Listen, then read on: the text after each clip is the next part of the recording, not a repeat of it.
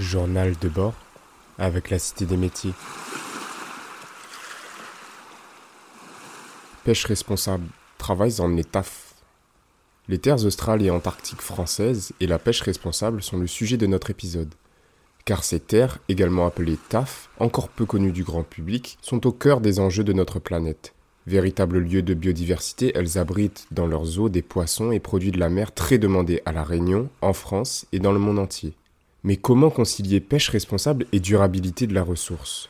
C'est une question que nous avons posée à David Guillaumard, chef du service des pêches au TAF, et à Armel Denoise, responsable gestion des ressources et politique environnementale du groupe SAPMER. Nos deux invités nous partageront les enjeux autour de ces territoires et la recherche d'équilibre entre manne économique et réserve naturelle. Dans cet épisode, nous accueillons également Dimitri Paviel, matelot au sein du groupe Réunimer, pour qu'il nous partage son expérience de la mer dans les eaux australes et antarctiques.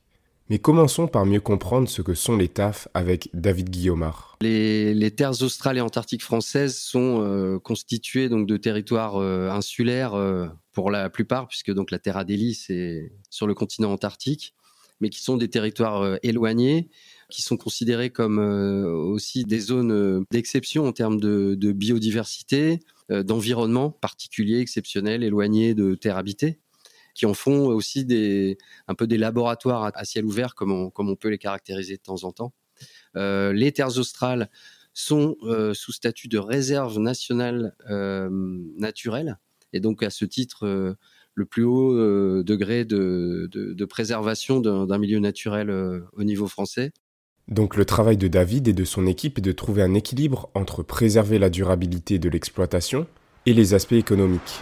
Donc tout l'enjeu d'une bonne gestion de ces pêches, c'est de faire en sorte qu'on puisse encore dans 20, 30, 50 ans continuer à pêcher régulièrement des ressources qui sont plutôt très bien valorisées sur les marchés mondiaux.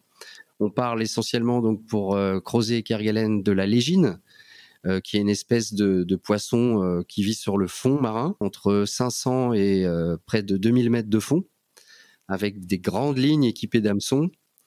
Donc l'enjeu de la pêche, eh ben, c'est de limiter les quantités pour correspondre aux avis scientifiques émis par donc les collègues scientifiques du Muséum national d'histoire naturelle de Paris, qui sur la base des données que l'on collecte à bord des navires de pêche puis euh, aussi de temps en temps dans le cadre de campagnes scientifiques dédiées où on va aller euh, poser des filets, des chaluts euh, pour collecter les poissons, voir ce qu'on en récupère et pouvoir établir un, peu des diagnostics d'une année sur l'autre, pouvoir dire si on est sur une population qui est plutôt en bon état, on est en, en capacité de se reproduire suffisamment par rapport à la pression de pêche qui est mise en œuvre.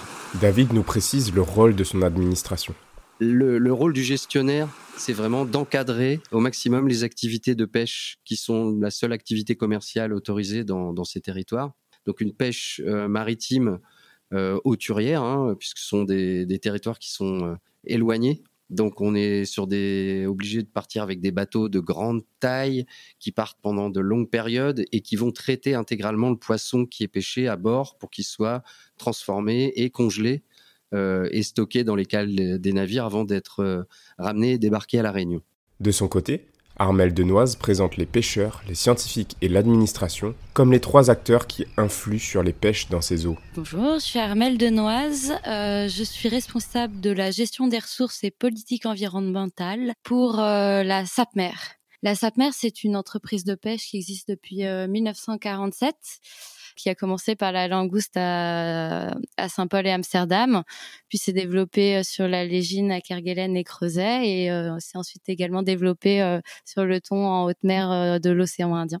Le triptyque classique, c'est les scientifiques, les pêcheurs et l'administration scientifiques euh, étudient les données des pêcheurs et permettent euh, de donner des indications aux, gestionnaires que sont euh, l'administration des terres australes et antarctiques françaises pour pouvoir gérer durablement la ressource. Donc du coup, il est tout à fait possible d'avoir une exploitation durable des ressources, même dans des lieux isolés comme les terres australes et antarctiques françaises. Et je dirais même plus que la présence des, des pêcheurs au quotidien sur ces îles qui sont très éloignées permet également une amélioration des connaissances scientifiques et euh, et, un, un très bon suivi euh, de la partie maritime euh, des terres australes et antarctiques françaises.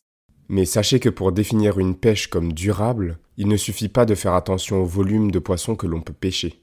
Une pêche durable, ça va correspondre à euh, un stock euh, correctement exploité. Donc, par exemple, si on parle euh, de la légine ou de la langouste, on va s'assurer que le stock il est exploité correctement. Donc, il y ait les quotas de pêche, qu'il n'y ait pas de surpêche ou de pêche illégale qui mettrait à mal le, stock de l'espèce exploitée.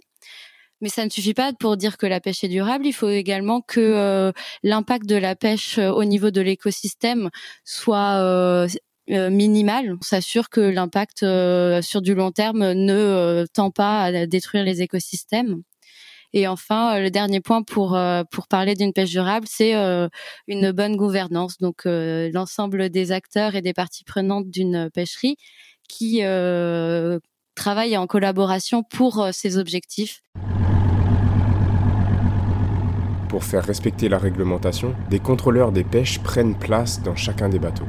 Et euh, on s'occupe notamment, nous, de former, encadrer, accompagner euh, des contrôleurs des pêches qui vont embarquer systématiquement sur tous les bateaux de pêche qui partent.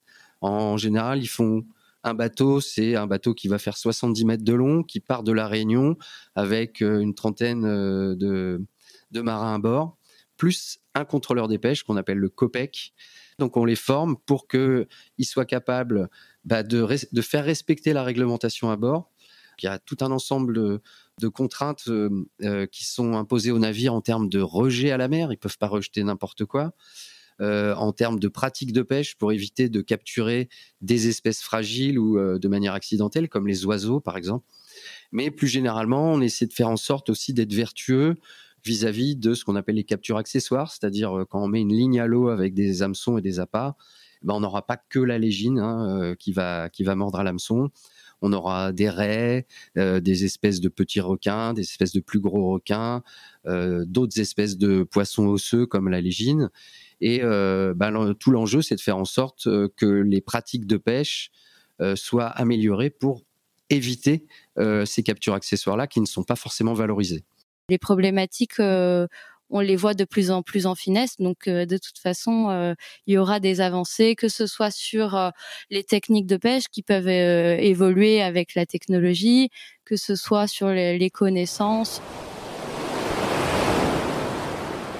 Maintenant qu'on a compris ce qu'étaient les TAF et les enjeux autour de ces territoires, intéressons-nous à la vie de marin avec Dimitri Paviel. Je m'appelle Dimitri Paviel, je suis euh, matelot sur euh, l'Atlas Cove, un navire euh, qui va au Kerguelen pêcher la légine, et second capitaine sur les longliners de Réunimer. Dimitri a toujours rêvé d'être pêcheur. Et c'est après une première carrière en comptabilité et audit qu'il a sauté le pas il y a maintenant trois ans. C'était un rêve d'enfant. J'avais envie de le faire à l'âge de 7 ans et les années ont passé et je me suis dit pourquoi pas se lancer maintenant à 29 ans de réaliser mon rêve d'enfant. Pour Dimitri, quand on est en mer, c'est une toute autre réalité qui commence, avec un rapport au temps différent et un retour au moment présent. À peine une heure après être sorti, on a déjà plus de réseau sur notre téléphone et euh, ça resserre les, les, liens entre les personnes qui sont sur le bateau. On a eu bien plus de discussions profondes avec des personnes sur un bateau plutôt que des personnes à terre. Et euh, Surtout, c'est quand on commence à, à mettre la ligne à l'eau, même si c'est le soir, on a cette espèce d'excitation euh, du lendemain, quoi. Savoir euh, qu'est-ce qu'on va pêcher le lendemain. Et euh, c'est à partir de ce, ce premier jour-là, ou cette première remontée de ligne, que euh, l'histoire de la marée, en quelque sorte, euh, s'écrit. J'ai alors demandé à Dimitri combien de temps il partait en mer. Oh, j'ai jamais compté ça. j'ai jamais compté. Je pense peut-être 15 jours ou 18 jours normal. Et euh, sinon, si je vais en grande pêche, là, euh, on compte plus le temps, quoi. Si je vais en pêche euh, au Kerguelen, ben, en réalité, le temps est arrêté. On, on fait que du 6 heures, 6 heures. Je travaille 6 heures, je me repose 6 heures et je vois pas les jours passer parce que ça sert à rien de compter les jours.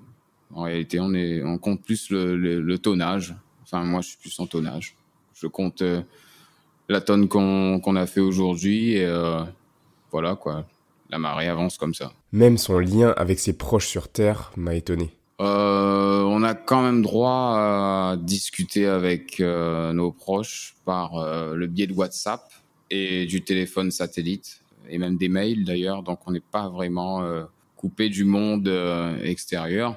Mais euh, je dirais que ce qui reste à terre reste à terre et ce qui reste en mer reste en mer. Et des fois, euh, ça peut être bien des fois de faire une coupure entre la terre et la mer parce que c'est ça peut être très nuisible.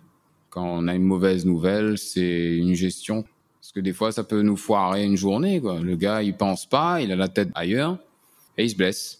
Tout ça parce qu'il a reçu un mauvais message. Armel me confiait que les bateaux de la Sapmer partaient habituellement pour trois mois dans les eaux antarctiques. Alors on comprend peut-être un peu mieux le point de vue de Dimitri et son besoin de retourner en mer le plus vite possible. Quand je rentre de grande marée, j'aime pas euh, revenir direct à terre. J'aime bien des fois euh, faire quelques ma- petites marées euh, de six jours, de façon à pouvoir me réhabituer à la terre. Alors on remercie David, Armel et Dimitri pour leur partage, et on espère que cet épisode vous aura permis d'en savoir plus sur la pêche durable dans les terres australes et antarctiques françaises. Journal de bord avec la Cité des métiers.